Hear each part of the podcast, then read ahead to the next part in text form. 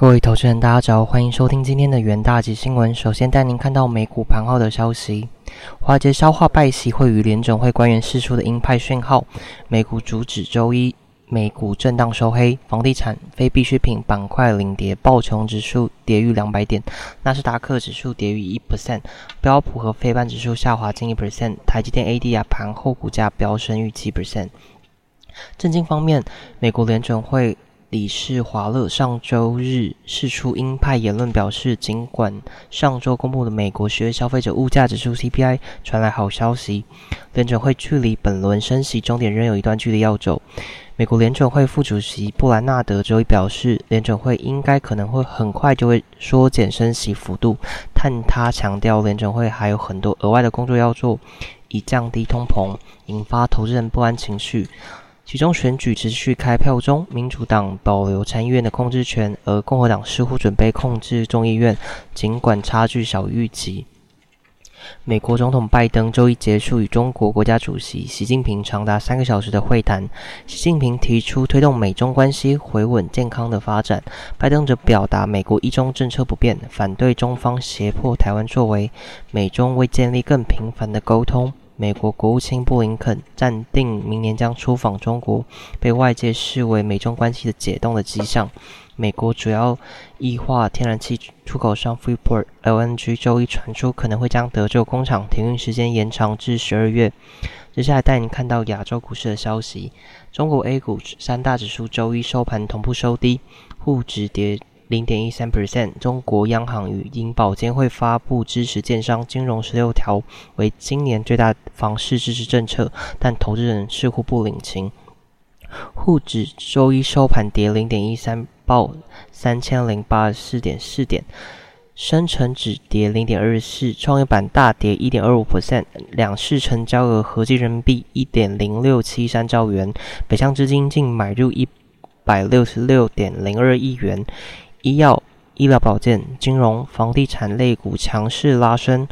旅游、酒店、餐饮、航空、汽车、酿酒、石油等族群齐跌。香港恒生指数收盘净扬一点七 percent，恒生科技指数净扬一点八 percent。中国央行、银保监会上周印发关于做好当前金融支持房地产市场平稳健康发展工作内部通知，包括六大方面十六条具体措施。第一财经报道，多名消息人士已确认和该文件真实性。北方某省市银保监局透露，已于上周六下午收到文件，并按要求转给各银行、保险机构。该通知显示，中国政府要求金融机构对国有民营建商一视同仁，并鼓励金融机构与建商自主协商，透过存量贷款展期、调整还款安排等方式，促进建案完工。政府说，自通知印发日起起，未来半年内到期的贷款可允许超出原规定多展前一年。该通知显示，央行和银保监会要求各地政府实施好差别化的贷款政策，合理确定了个人贷款投期比率和贷款利率政策下限，以支持刚性改善性住宅需求。麦格里集团首席中国经济学家胡伟俊指出，这是重。大的政策松绑，中共二十大落幕后，各方面政策变化空间似乎增加，包括中国经济两大主力清零政策和房地产政策。不过，北京智库中国金融十四人论坛的研究显示，中国头九个月新增家庭储蓄增加人民币十三点二兆元，使储蓄总额改写历史新高。原因是定期存款在二零二零年与二零一年平均水准大增三点八兆元，显示民众倾向于将钱存在银行而非买房，凸显决策官员面临的挑战。接下来带您看到金属市场的消息。黄金期货周一涨至八月中旬来的高点，延续上周大涨逾五的趋势，未受美元和美债殖率飙升的影响。Bulletin Vote 研究主任 Andrew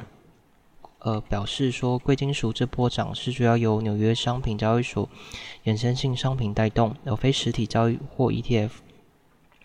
该分析师指出，黄金。本月迄今大部分涨幅都是短暂爆发，而非从纽约交易时段一开始，甚至伦敦交易所尾盘就出现的涨幅。这创造一个风险：若黄金没有从独售市场获得更强劲的实体买盘，可能再度下跌。黄金上周突破今年以来的下跌趋势，加上已经回升到之前未能守住的一六八零美元支撑价位，让金价的技术面看起来颇为有利。此外，亚洲家庭需求看起来也很良好。印度排灯节后，中国农历年之前的结婚旺季买气畅旺。贵金属市场上周随着美国消费者物价指数降温而大幅上涨，从股市。债券到黄金都大涨一波。到了周一，尽管美元和美债值率回升，黄金仍然攀高。ICE 美元指数上涨零点四 percent 至一千一百零六点六七九，十年期美债值率上扬五个基点至三点八七一 percent。美国联准会理事华勒表示，距离结束升息还有一段路要走，曾让黄金价周一跌到一千七百五十五点八零美元的盘中低点。此外，有分析师指出，这次提醒人免黄金上周的大幅上涨，需要由 Fed 可能缓解升息幅度所带动，并非有机之谈，并提醒黄金上周一口气涨超过一百美元之后，本周可能遭遇获利了结的卖压，黄金处在黄危险的高点。虽然美国最新通膨数据令人兴奋，只要市场情绪稍有改变，金价可能很快又回落到一千七百美元。接下来带您看到三分钟听股期的部分。首先带您看到中珠期货，中珠 KY 近期举行第三季的法人说明会，会计长陈文正指出，从今年前三季获利来看，每股营运 EPS 有二十 percent 的成长幅度。前九月获利占整体约五成，中国大陆则占四十三 percent，而中国业绩今年维持至少成长十 percent 的目标不变。远大企研究团队认为，除中国业绩展望乐观外，近期中国推出十六项房地产稳定措施，将有力提升公司在中国资产品质与租赁业务推广。十一月十日，中珠 KY 期货上涨九点八八 percent，其期价展望乐观，所涨停。接下来带你看到长隆期货的部分。近期受到高通膨与升息等因素影响，全球景气成长趋缓，导致终端需求转弱，现货运价持续承压。上海航运交易所十一月十一日公布最新的上海出口集装箱运价指数 （ACFI），运价连二十一周下跌至一千四百四十三点二九点，较上周下跌一百三十五点九二点，跌幅达八点六 percent。远大期研究团队认为，虽然 ACFI 运价指数持续下跌，但本周美市运价仅下跌二点九 percent，跌幅较上周十一点六已有明显缩小。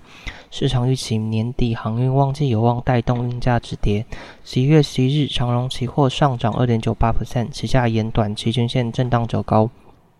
接下来是强势股息台一期货的部分。今日由中国人民银行和大陆银保监会联合发布的关于做好当前金融支持房地产市场平稳健康工作等通知，包含房地产融资与风险控管等面向，共十六条措施，以支持房地产市场平稳健康发展。